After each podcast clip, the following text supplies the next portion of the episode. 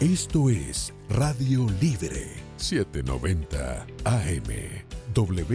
WAXYAM, cubriendo Miami, Fort Lauderdale y Palm Beach. Accede a toda nuestra programación a través de nuestra página web americanomedia.com, nuestra aplicación móvil Americano Media, Roku, Amazon Fire, Google TV y Apple TV. Puedes sintonizarnos en Radio Libre 790 AM en Miami. Acercándote a la verdad. Somos americano.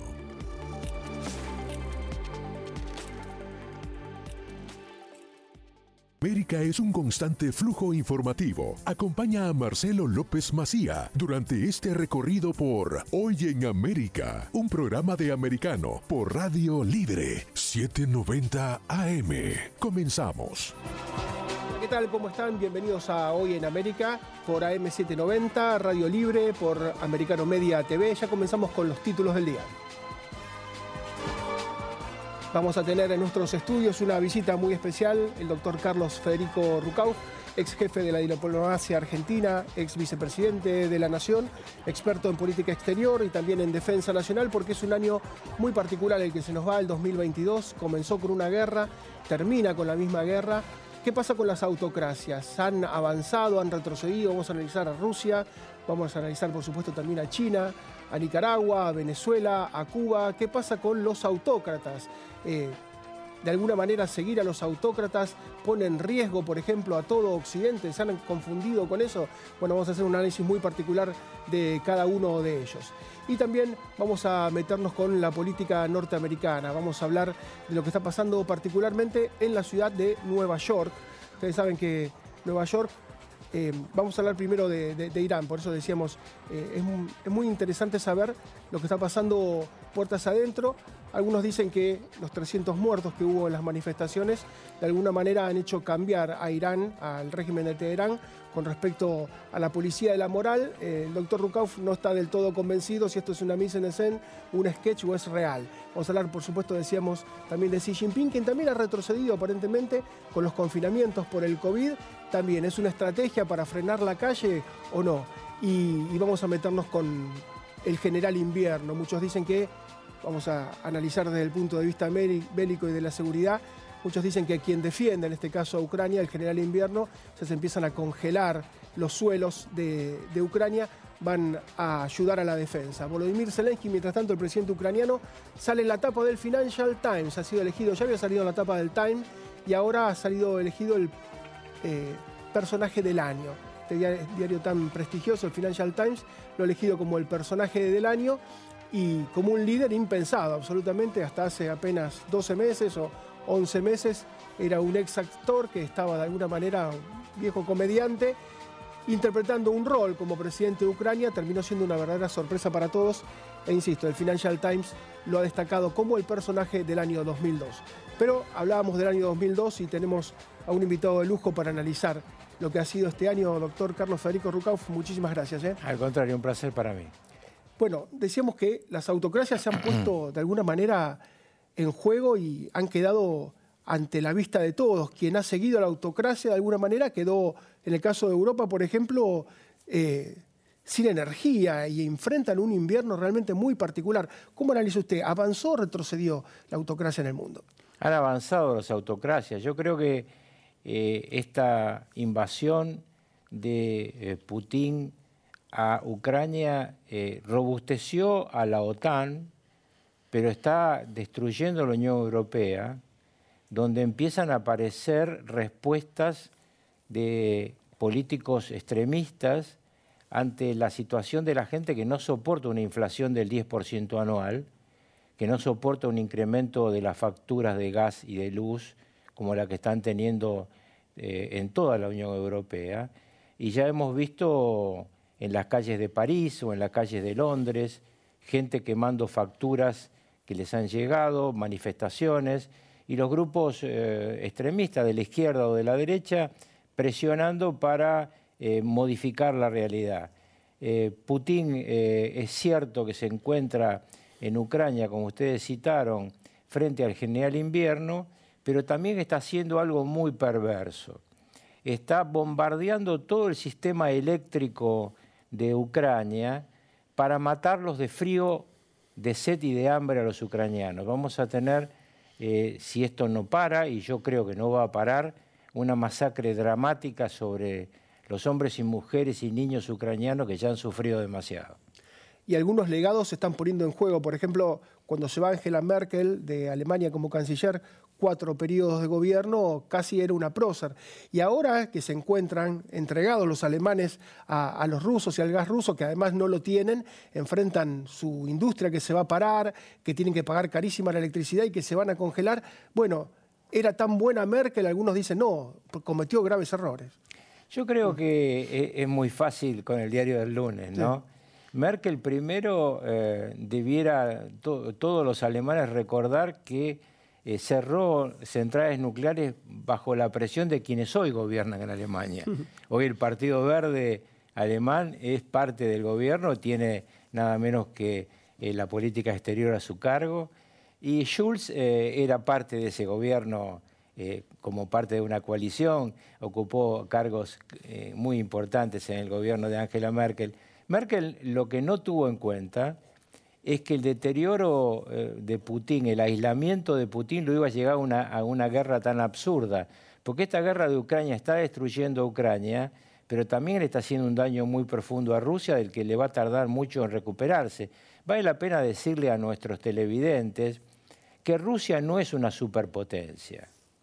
Rusia es una estación de servicio donde en el lugar donde se venden las cosas tiene en venta permanentemente eh, armas nucleares. Eh, ellos quedaron desarmados después del fin de la Unión Soviética. Putin se volvió millonario junto a los jerarcas, oligarcas que lo rodean, vendiendo todo lo que tenía la Unión Soviética y haciendo una especie de privatización para los amigos del Estado. Y quedan dos superpotencias en el mundo, Estados Unidos y la República Popular China. China está aprovechando este conflicto para tener gas barato, para tener eh, provisionamiento por parte de Rusia, porque Rusia no tiene otro destino para sus productos hoy que la República Popular China, hablando de cantidad y precio. ¿no? Y hablábamos de las autocracias si es un sketch, si es una mise en escena, un fulbito para la tribuna o es real. Uno ve Pekín, por ejemplo, bueno, ya nos hace Xi Jinping esos confinamientos tan estrictos, lo ve a Rusia diciendo, bueno, la leva la detenemos en 300, 400 mil personas, lo ve a Irán diciendo, vamos a desarmar, o por lo menos prometen eso la policía de la moral, lo ve a Maduro en Venezuela, vamos a hablar con la oposición en México. ¿Cuánto hay de real y cuánto hay de ficticio? Bueno, vamos por parte. Primero, Xi Jinping eh, sabe que el PBI chino depende de poner en marcha otra vez su industria. En consecuencia, ha usado las manifestaciones para convencer al Poliburó que tiene que relajar un poco eh, esta estructura de COVID-0 para poner en marcha más fuertemente la industria. Vale la pena decir que Xi Jinping no es un dictador unipersonal. Él depende del Poliburo. Si bien tiene un poder muy grande que ha consolidado hace poco, depende del Poliburo. Otra cosa es Putin, que es un dictador solitario, un zarista, que eh, en el tema del invierno, como ya dije antes, tiene una situación distinta a la habitual, por un lado porque va a bombardear, por el otro lado porque no puede moverse en el hielo, con lo cual por este invierno no hacer la leva no le, no le quita ni le pone. Eh, no necesita gran cantidad de tropas porque no va a ocupar nada. Ha retrocedido a las zonas que ocupó y está bombardeando para destruir. En el caso de Irán, Irán es uno de los países más peligrosos del mundo. Eh, vale la pena decir que el Ayatollah Khamenei tiene la decisión sobre tres lugares clave del gobierno iraní, defensa, relaciones exteriores e inteligencia. En consecuencia, que la policía de la moral aparezca parcialmente desactivada o totalmente desactivada no cambia nada respecto a esta dictadura teocrática que va a seguir ahorcando gente como ha ahorcado hasta ahora. Y finalmente, el dictador latinoamericano, el chévere Maduro, un personaje siniestro que se ha convertido en una polea de transmisión de Irán. Así como en su momento la dictadura cubana era un satélite de la Unión Soviética, Hoy Maduro es un satélite de Irán y está fabricando en su territorio drones de combate. Por eso es sumamente peligroso para la Argentina esta relación entre Irán y Venezuela. Argentina ya ha tenido dos atentados que vienen del Hezbollah, que viene de la relación de Hezbollah, seguramente con Irán y quizá también con Siria, y en consecuencia hay que mirar con mucho cuidado. A mí me gustaría que la inteligencia argentina, la defensa nacional argentina y la política exterior no descuiden este tema para que no tengamos otro drama aquí. Doctor, hacemos una pausa muy breve. Le propongo cuando volvamos a hablar particularmente de Sudamérica y de Centroamérica, que va girando hacia la izquierda con Petro en Colombia, con Castillo, con Boric, con Lula. Vamos a ver qué es lo que pasa. Hacemos una pausa muy breve, regresamos en un minuto nada más. Muy bien.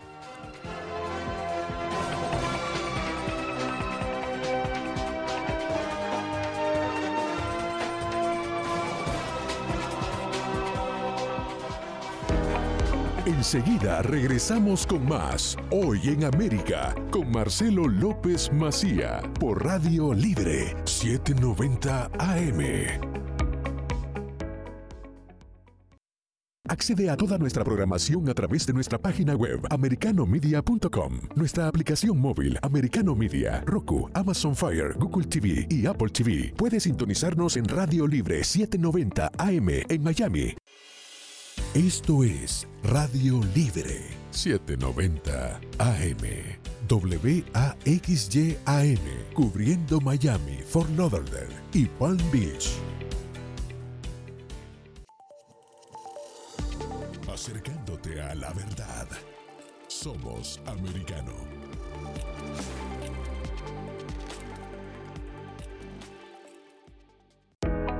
Estamos de vuelta con Hoy en América, junto a Marcelo López Macía, por Radio Libre 790 AM.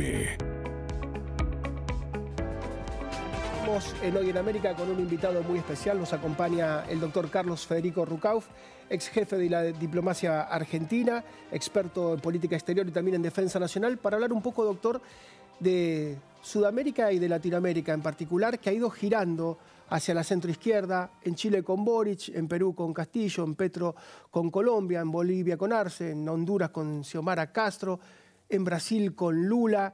Eh, algunos dicen, por ejemplo, de los sectores conservadores norteamericanos, que la política de Joe Biden eh, contribuyó a esto, como que hubo de alguna manera no sé si cierta asistencia, pero por lo menos que no se involucró. Y que esto termina afectándolos, porque muchas veces eh, estos gobiernos de centro izquierda generan mucha emigración y esa migración termina particularmente en Estados Unidos.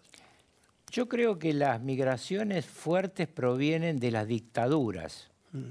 es decir, de Cuba, que es histórica, de Venezuela, que es otra dictadura sangrienta que eh, expulsa no solamente hacia Estados Unidos, expulsa también hacia Colombia, hacia Brasil, hacia nuestra patria Argentina. Y naturalmente la dictadura nicaragüense, aunque Nicaragua es un país más chiquito. Pero las otras, eh, los otros gobiernos de centro izquierda eh, no son muy expulsivos. De hecho, eh, tampoco todos los gobiernos de centro izquierda latinoamericanos son iguales. Digamos, no es lo mismo un gobierno donde Está Lula con un vicepresidente que ha sido un gran gobernador de la derecha en el estado más importante de Brasil, que es San Pablo, que tiene eh, gente de Minas Gerais, que también es un estado que está hoy en manos de la derecha, que tiene además un Congreso con mayoría bolsonarista, que una dictadura donde nadie se puede expresar, donde la economía colapsa y donde la gente huye. Yo no creo que todo el centro izquierda latinoamericano sea igual y además creo que vamos a tener cambios muy pronto porque lo que están perdiendo son los oficialismos en todos lados por la crisis económica. En consecuencia, eh, las elecciones del año que viene en América Latina y América Central van a ganar las oposiciones. Ah, sí, sí, eso incluye por supuesto a Argentina. Sí, claramente, Argentina tiene un gobierno que está en medio de una crisis económica, eh, digamos, autoinfligida, porque eh, tenemos una inflación, en Estados Unidos cuando diga esto pensarán que me equivoqué, pero la inflación, señores y señoras norteamericanos que nos están escuchando, y latinos que viven en los Estados Unidos, en mi país, en la República Argentina, este año va a superar el 100% y va a ser mucho más grave la inflación en alimentos. Y estamos para un año que viene de similares características. ¿Esto por qué es? Bueno, porque no se sabe conducir el Estado, porque se emite dinero de una forma desenfrenada, porque no se comprende que lo que necesitan los trabajadores y lo que necesitan los jubilados en nuestros países no son aumentos salariales y de jubilaciones que corren atrás de los precios, sino que los precios no crezcan. Y los precios no crecen cuando hay políticas económicas racionales. Acá al lado, en nuestro vecino Brasil, consiguieron que este año vayan a terminar con cerca del 5% anual de inflación. En, cuanto, en consecuencia, se pueden hacer las cosas distintas. Doctor, ¿qué tanto le preocupa la presencia de China, particularmente en Latinoamérica? Está haciendo un canal en Nicaragua para competir de alguna manera con el de Panamá, está presente con inversiones en Argentina, por supuesto en los países del Pacífico como Chile, como Perú, como Colombia. ¿Qué tanto le preocupa? A mí eh, China me parece que es el contrincante de Estados Unidos en el siglo XXI eh, en, en, un conflicto eh, que esperamos todos, después sobre todo de la reunión del G20 que se hizo en este momento tan peculiar en Bali, donde se juntan por primera vez personalmente por casi tres horas los líderes norteamericanos y los líderes chinos. Y digo líderes porque en ambos países eh, la cosa es mucho más complicada que hablar de presidente o, líder del Partido Comunista Chino. ¿no? En este caso aparece como que va a ser una competencia económica, pero China ha sacado ventaja y eh, en el caso específico de mi país, de la República Argentina, a mí me preocupa, preocupa muchísimo el tema del 5G, este sistema de comunicaciones que permite tener una puerta trasera porque eh, eh, la, empresa, no la voy a nombrar, la empresa china, eh, es una empresa que nació en el ejército chino, no es una empresa que nace del sector privado de la economía china. Pero en todo caso el problema más significativo para Argentina es eh, no, meterse en este conflicto en el ámbito militar y por eso yo soy absolutamente contrario a que haya una base china en Ushuaia, en lo más profundo de nuestro sur. Porque usted hablaba de que efectivamente China está haciendo un segundo canal de Panamá, si lo queremos llamar así, pero eh, el único canal natural de que comunica Océano Atlántico y Océano Pacífico está allá en nuestro sur. Ya tenemos ahí la presencia de la OTAN por la usurpación británica en las Islas Malvinas, pero no queremos tener una base china y traer un conflicto de esas características a nuestro territorio. Esperemos que este gobierno no llegue a hacerlo. Estoy seguro que quien gane las elecciones el año que viene va a tener un criterio de política de defensa y política exterior que impida que nos atemos de pies y manos a una potencia de carácter tan especial como China, que no es una democracia, es una autocracia y en consecuencia los riesgos no solamente son para sus habitantes, que han tenido muchos problemas con este gobierno autocrático, recordemos simplemente la piazza de Tiananmen, donde pasaron con los tanques por arriba de los jóvenes estudiantes, sino que además con su inmensa capacidad económica puede comprar muchas voluntades. Así que eh, lo vemos con cautela, hay que mirar este tema. Eh, yo siempre digo que hay países que son ejemplo. Israel, por ejemplo, tiene como principal socio comercial a China. Es el principal aliado de los Estados Unidos en la región y al momento de comprar vacunas no compró la vacuna china que es de mala calidad, compró Pfizer. Entonces, hay formas de estar en este mundo teniendo una eh, relación razonable con las grandes potencias del siglo XXI.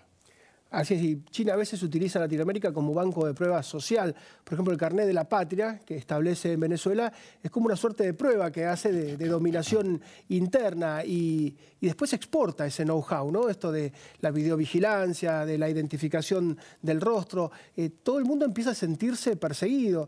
Hay una frase que ellos usan, una vieja frase decía eh, que de alguna manera el rey ¿no? Eh, estaba lejos, pero que las montañas son altas. Y ahora dicen el rey, con este caso Xi Jinping, está en el bolsillo de tu pantalón, porque el celular es prácticamente quien decide dónde estamos, cómo nos movemos y además eso se une, por supuesto, con la videovigilancia. Esos sistemas ellos terminan exportándolos y, bueno, muchos dictadores o tiranuelos eh, vernáculos eh, lo terminan comprando porque los seduce.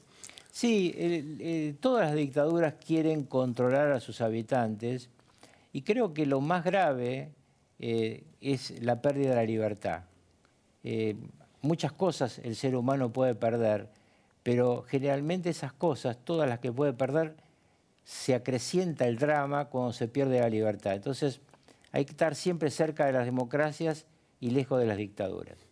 Así es, y particularmente en el caso del 5G que usted nombraba, un tecnólogo lo explicaba, el 5G es en una manzana, en una hectárea, una cancha de River, 70.000 personas. Eso es lo que soporta. Soporta 70.000 teléfonos por cada 100 metros y 100 metros. Es decir, hay un salto tan monumental del 4G al 5G que va a permanecer, va a permitir eh, cosas que no hemos visto nunca. Claro, pero esas cosas que no hemos visto y que tienen un aspecto positivo, en por ejemplo, en el tema de Internet, también permiten que a usted lo vigilen permanentemente, que sepan dónde está, qué está haciendo. Eh, y esto en materia de control dentro de un Estado a mí me parece siniestro. ¿no? Eh, yo soy parte de una generación que se educó leyendo y leyendo a Orwell, al gran hermano, y nos parecía imposible que pudiera existir un control de estas características. Bueno, esto existe hoy en la República Popular China. Usted camina por cualquier calle de Pekín e instantáneamente llega al sistema cibernético de la policía china la información de su movimiento. Eh, a veces me dicen, no pueden controlar tantas cámaras. Eso no se podía hacer. Hoy todo queda grabado, las computadoras deciden por los vigilantes y le muestran a quienes tienen que actuar en materia de policía de seguridad del Estado lo que está ocurriendo en tiempo casi real, en minutos después de que ha ocurrido. Entonces puede encontrar una persona en minutos en cualquier lugar del territorio chino. Alguno me puede decir, qué bueno para luchar contra el delito. Claro, empiezan luchando contra el delito, después terminan acabando con la libertad. Así era muy conmovedor ver a los chinos taparse con una hoja en blanco, ¿no? Para que no le identificaran su rostro. Eh, doctor, como siempre, un gran abrazo, muchísimas gracias por la colaboración que nos da siempre, porque es particularmente complicado muchas veces desde el cono sur y desde Latinoamérica tratar de entender el conjunto de los países, así que muchísimas gracias. Al contrario, es un placer para mí estar con ustedes, que tengamos unas felices fiestas y un 2023 donde la democracia triunfe sobre las dictaduras. Muchas gracias. El doctor Carlos Federico Rucauf, ex vicepresidente argentino, es jefe de la diplomacia de su país. Hacemos una pausa muy breve, regresamos en un minuto nada más.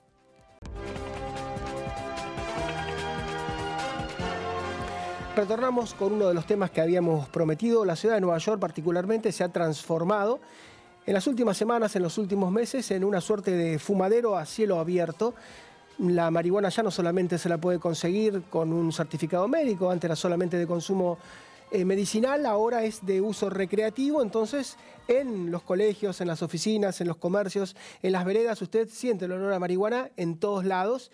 Y esto realmente es inocuo, es para que la gente se divierta, la pase bien, eh, no tiene ningún tipo de implicancia social. Vamos a hablar con Claudio Inzaguirre, que es... Eh, el titular, el presidente de la Asociación Antidrogas, para que nos explique un, más, un poquito más si es solamente el último peldaño o si es el primer peldaño de adicciones bastante más graves. Hola Claudio, ¿cómo estás?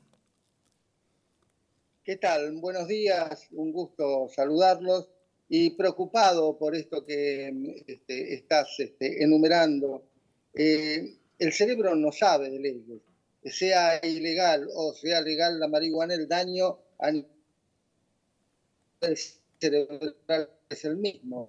Eh, la marihuana es cronóticos, psicóticos y esquizofrénicos. Y en este sentido, lamentablemente, la eh, situación de la persona con problemas de adicción va a tener un colorario final que tiene que ver con el manicomio, con la cárcel o con el cementerio. Eh, la realidad que, que vive hoy Estados Unidos, que prontamente se dará en toda Latinoamérica, supongo, eh, nos propone una juventud ligada al consumo de sustancias, convirtiéndose en esclavos inútiles que van a ser un lastre para las sociedades. Esta es la realidad. Tenemos que recordar algo. Eh, cuando sobrevino la ley seca en los Estados Unidos, esas personas que vivieron durante la ley seca, estamos hablando del alcohol, esas personas que no consumían ningún tipo de sustancia terminaron llevando a los Estados Unidos a ser una potencia mundial. ¿Y ¿Qué va a pasar entonces con los cerebros obnubilados por el consumo de sustancias como la marihuana? Este, ¿A dónde va a llevar a los países? Seguramente a una situación muy, muy complicada. Claudio, y lo increíble es que pasaron ya casi 50 años de ese experimento que vos conocerás de Holanda. Había un bar, Bulldog, en el Red Light District, en el distrito de las luces rojas, donde están las prostitutas, donde están los coffee shops, que dicen, bueno, yo, así como las prostitutas pueden vidriar hacia adentro, exhibirse y dentro de su casa hacer lo que quieren, en este caso ejercer la prostitución. Bueno, lo mismo plantea Bulldog, iba a la Corte Suprema de Justicia de Holanda, a los Países Bajos, yo quiero hacer lo mismo. Puertas adentro para mis amigos, yo quiero dar marihuana y hashish. La Corte Suprema en el año 73, 74 le dicen, bueno, sí, ustedes tienen razón, aparecen los coffee shop, decenas y decenas, cientos de coffee shop y se transforma particularmente Ámsterdam, la capital de Holanda, en una ciudad que, bueno, era friendly con las drogas, dice, son drogas blandas, marihuana, hashish, hasta que se dieron cuenta que era el primer peldaño para ir después hacia la cocaína o hacia la morfina, fentanilo, cosas mucho más pesadas. Y ellos lo que hacen es eh, retrotraer las políticas y hoy el municipio de Holanda está comprando los coffee shops y los está desarmando. Entonces, no se tuvieron en cuenta los 50 años de experiencia de Holanda, que terminaron mal, un país muy libre como Holanda, ¿no? donde Descartes fue a decir, eh, pienso, luego existo, pues no se animaba a decirlo en Francia. Siempre fue un país muy libre Holanda. En ese país no funcionó. ¿Por qué pensarán que Nueva York puede funcionar? Esa es una cuestión bastante extraña. Bueno, esto tiene, la verdad que tiene otro, otro punto de vista y el otro punto de vista es George Soros. George Soros es un eh, hombre que domina al mundo a través del dinero y que pretende a través de sus empresas comercializar todo tipo de, drogas que hoy son ilegales. Primero convertirlas en legales, después comercializar el, el producto. La realidad que en Estados Unidos ha tenido un gran éxito, lo ha tenido en Colombia, lo ha tenido en Uruguay a través de Open Society, la Fundación Cridaros, y la idea es que eh, las drogas sean libres en todo el mundo y que puedan ser comercializadas por las empresas de Soros. Este es el objetivo. Por eso la publicidad en favor de una marihuana que es recreativa, aunque en realidad lo que hace es llevar a las personas al sistema de salud mental por los quiebres emocionales producidos por el consumo de esta droga supuestamente suave, cuando en realidad no, lo es. ¿Y vos que, has tenido tu experiencia personal? Eh, vemos por el, por el consumo de marihuana. Claudio, vos has tenido tu experiencia personal, has salido, sos un ejemplo que después le da clases a los chicos, los reeduca. Eh, una vez que fumaste marihuana, que fumaste hashish, yo me imagino que la tentación de ir por algo más duro, más fuerte, es casi instantánea.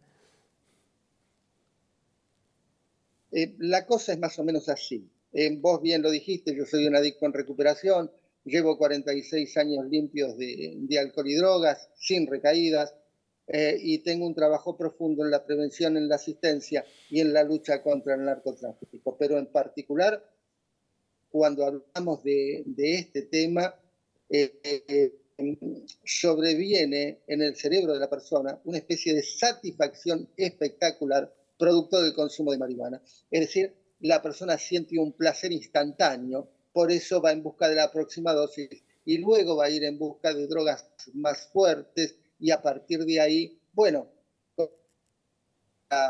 a caminar un camino de descenso hacia la locura y hacia la muerte. Esta es la realidad. Ahora, yo pregunto, ¿por qué los países quieren matar a sus jóvenes? Creo que esta es una pregunta que los gobiernos van a tener que contestar en algún momento, porque el ponerle la marihuana en la mano a los jóvenes es directamente llevarlos a la locura y a la muerte. Y te pregunto qué pasa con el que no consume, porque muchos dicen, bueno, cada uno si quiere consume, si quiere no consume. Hay un grupo de consumidores y hay uno, dos, tres que no consumen. Se los discrimina, se los deja aparte para que no sean delatores, decimos muchas veces para que no sean caretas. Eh, ¿Se hace una discriminación con el que no consume? En realidad, eh, el que no consume va a, empezar, va a empezar a tener también rasgos psicóticos o paranoicos producto del estado de locura de aquellos que consumen. El consumidor de drogas se entiende al no consumidor como un enemigo y en ese sentido va a estar permanentemente dañándolo de todas las maneras posibles, en lo moral, en lo físico, en lo espiritual, permanentemente haciéndole eh, daño hasta que la persona empieza a defenderse. ¿Qué quiere decir esto? Que los no consumidores entran también en un estado de depresión y locura producto del consumo de marihuana de aquel en el social.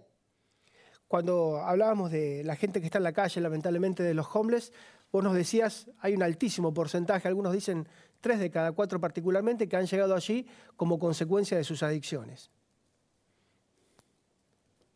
Sí, eh, el problema eh, no solo es el deterioro de la persona en particular, sino el deterioro de toda la sociedad, porque vos recién dabas como ejemplo Holanda que va retrocediendo.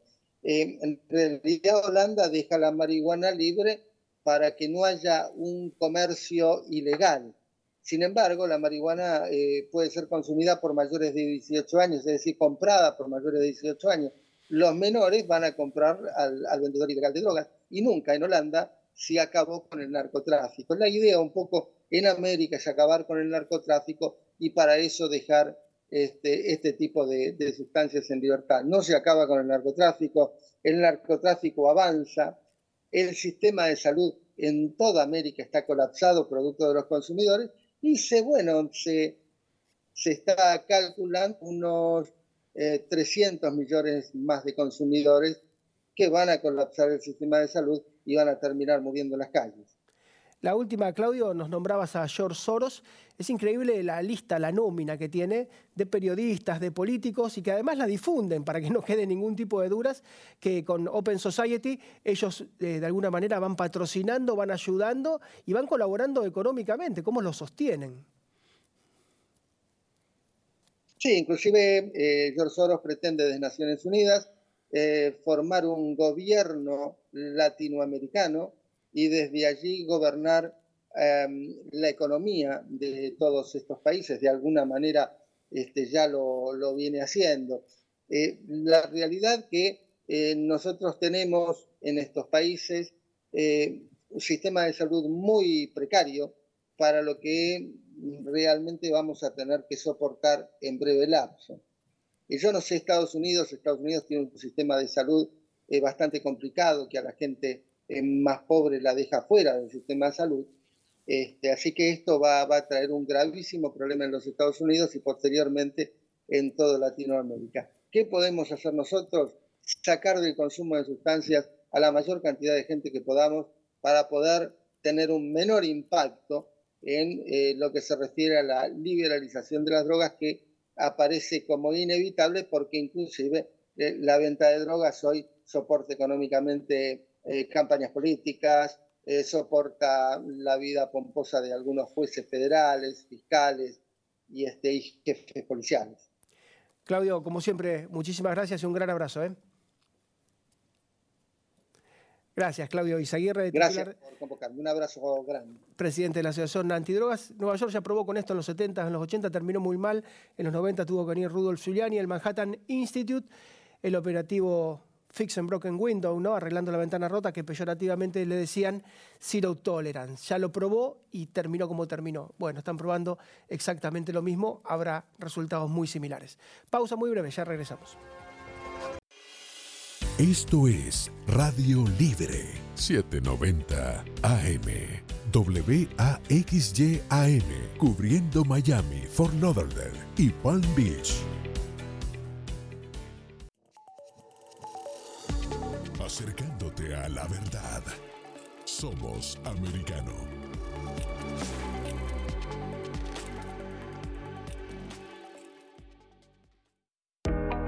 Estamos de vuelta con Hoy en América, junto a Marcelo López Macía, por Radio Libre 790 AM.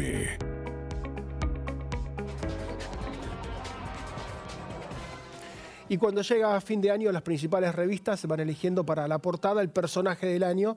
Esto hace el Financial Times y ha elegido como personaje del año nada menos que a Volodymyr Zelensky, que es el presidente ucraniano. Allá por principios de años nadie imaginaba que iba a tener semejante protagonismo.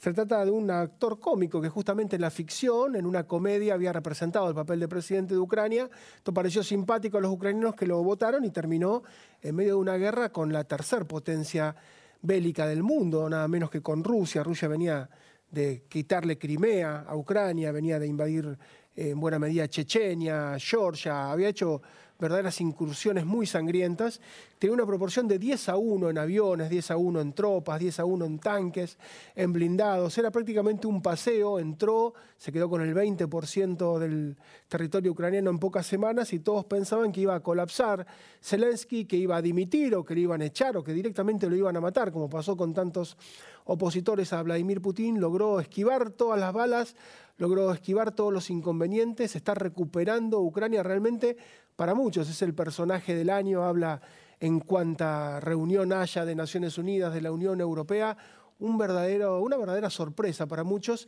y el Financial Times lo ha puesto en su portada personaje del año 2022. María Rita Figueira tiene no solamente Zelensky, sino los últimos personajes del año del Financial Times. Nora María, ¿cómo estás? ¿Qué tal, Marcelo? ¿Cómo andás? Bien. Sí, eh, por supuesto, vos lo acabas de mencionar, lo acabas de decir.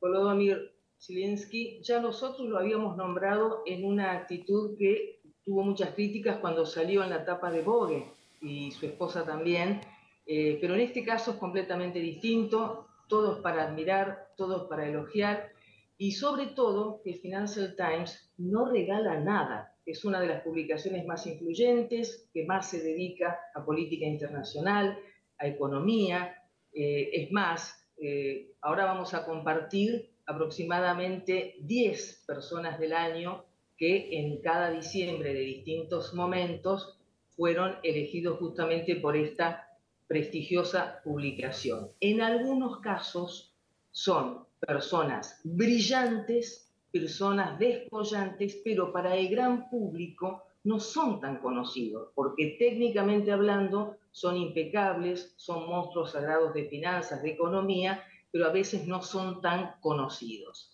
En el año 2016, y voy a ir de, digamos, de lo actual hacia atrás, en el año 2016, nada más y nada menos obvio era esto, porque el Time también lo sacó como persona del año, a Donald Trump.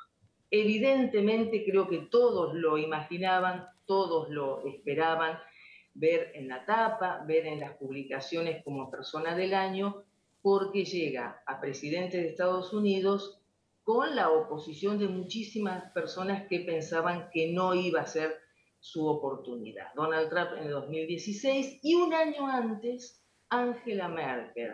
¿Por qué? Porque era el momento de explosión del tema de los refugiados y Angela Merkel en un discurso eh, famosísimo y unas palabras que quedarán para la historia lo lograremos. Cambia su política respecto a los refugiados eh, e invita a otros países a hacer lo mismo. Angela Merkel, entonces en el año 2015. Steve Jobs, un momento delicado en su vida, le habían hecho un trasplante de hígado, 2010 lo tiene a Steve Jobs, Jobs, por supuesto, creador de Apple, de la computadora personal, del ordenador personal, eh, del iPad, el año 2010, los tiene a Steve Jobs. Un año después, lamentablemente, fallecería. Sus discursos, sus enseñanzas, su legado es el personaje del año para Financial Times. Año 2002, George W. Bush. Veníamos lamentablemente de septiembre del 2001 y George W. Bush se juega y habla del eje del mal. Irán, Irak, Corea del Norte, el financiamiento al terrorismo y emprende la lucha contra lo que él considera tener que terminar con el terrorismo, después vendría Irak y demás. Eh, una realidad británica opuesta a la actual. En el año 1997 es tapa del Financial Times eh, Tony Blair Tony Blair, un hombre carismático de solo 44 años, lindo, un escocés, eh, era como un actor que estaba interpretando un papel, porque era como un, guionado. De, de, Gran Bretaña le había ganado eh, eh, por gran mayoría a John Mayer, conservador, entonces el Financial Times lo denomina personaje del año. 1994, un antes y un después, un punto de inflexión en el mundo. Nosotros no estaríamos ahora hablando. ¿Por qué? Porque Bill Gates es el personaje del año con Internet, con lo que significó un antes y un después, Bill Gates y ese momento del 94. Margaret Thatcher, 1987, gana esas elecciones y desde el, bueno, todos sabemos desde el 79 hasta el 90, la Dama de Hierro, su, impronta, su tosudez y capacidad de mando, su, bueno, es una persona polémica, pero una persona que ha sido elegida por muchas publicaciones, la mujer del año, el personaje del año, y esas elecciones la había obtenido un 42%. ¿Cómo no iba a aparecer en 1989 Gorbachev? había recibido, había visitado al Papa Juan Pablo II, todos sabemos lo que significó. A mí me llama la atención, esto fue en 1989 como personaje del año, me llama profundamente la atención que, no sé si vos notaste lo mismo, Marcelo, pero fue su fallecimiento hace poco, y para mí no tuvo la repercusión que yo hubiese esperado, pero a lo mejor es solo una apreciación. En ese momento, el personaje del año. Y por último, en 1972, un año antes de recibir el Premio Nobel de la Paz, Henry Kissinger, una de las personalidades más importantes del siglo XX, eh, eh, hacedor de todo lo ocurrido con la paz en la guerra de Vietnam, con todo lo que eh, implicó sus ideas y su impronta en la Guerra Fría y también, que es lo que muchos critican, la injerencia en lo que ocurrió en la década del 70 en los países de Latinoamérica. Pero si hay una persona, eh, a lo mejor eh, controversial, pero brillante, es nada más y nada menos que Henry Kissinger, Kissinger que el Financial Times lo denomina personaje del año 1972. Obviamente, por una cuestión de tiempo, aunque Bill Gates nos haya dado tantas herramientas, tenemos que elegir solamente un grupo. Eh, en este caso, bueno, fueron los que ya nombré, hay muchísimos más, como ocurre con otras publicaciones en diciembre de cada año. Así es, y muchas veces pasó esto que se hayan elegido actores, pero bueno, nunca a un actor le tocó algo tan difícil. Ha habido, no sé, desde Beppe Grillo en Italia hasta Titirica, que fue el más votado en Brasil, estamos hablando de dos payasos, eh, Broso en México, es decir, hubo muchos artistas, si nos vamos a artistas como Ronald Reagan, ¿no? que fue actor, eh, pero nadie la tuvo tan difícil como Volodymyr Zelensky, un tipo que no tenía ninguna expertise en gobernar, mucho menos en una cuestión bélica, y tuvo que ponerse al frente de un país chiquito contra un gigante, de un David contra un Goliat, y además un Goliat completamente despiadado, que llegó y cometió todos crímenes de guerra, que violó mujeres, que asesinó civiles, que fusiló gente que estaba esposada, eh, lo que se va a conocer cuando pase esto, cuando termine la guerra, esta invasión ilegal de Rusia sobre Ucrania, va a ser horroroso y muy, posiblemente terminen como criminales de guerra juzgados en un tribunal penal internacional en La Haya. Sin embargo, Volodymyr Zelensky resistió todo. Insisto, te imaginas que ya está Hollywood y buena parte de la maquinaria también europea trabajando. Más que del año en cada diciembre. Viernes, muchísimas gracias por la atención. Hasta mañana. Mantenemos la mirada sobre lo que ocurre hoy en América para regresar en nuestro próximo programa con más y mejor información de interés de lunes a viernes en vivo desde las 10 a.m. por Radio Libre 790 AM. Accede a toda nuestra programación a través de nuestra página web americanomedia.com, nuestra aplicación móvil Americano Media, Roku, Amazon Fire, Google TV y Apple TV. Puedes sintonizarnos en Radio Libre 790 AM en Miami. Esto es Radio Libre 790 AM. WAXYAM, cubriendo Miami, Fort Lauderdale y Palm Beach. Acercándote a la verdad. Somos americano.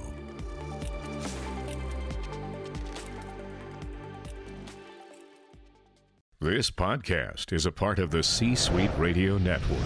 For more top business podcasts, visit c-suiteradio.com.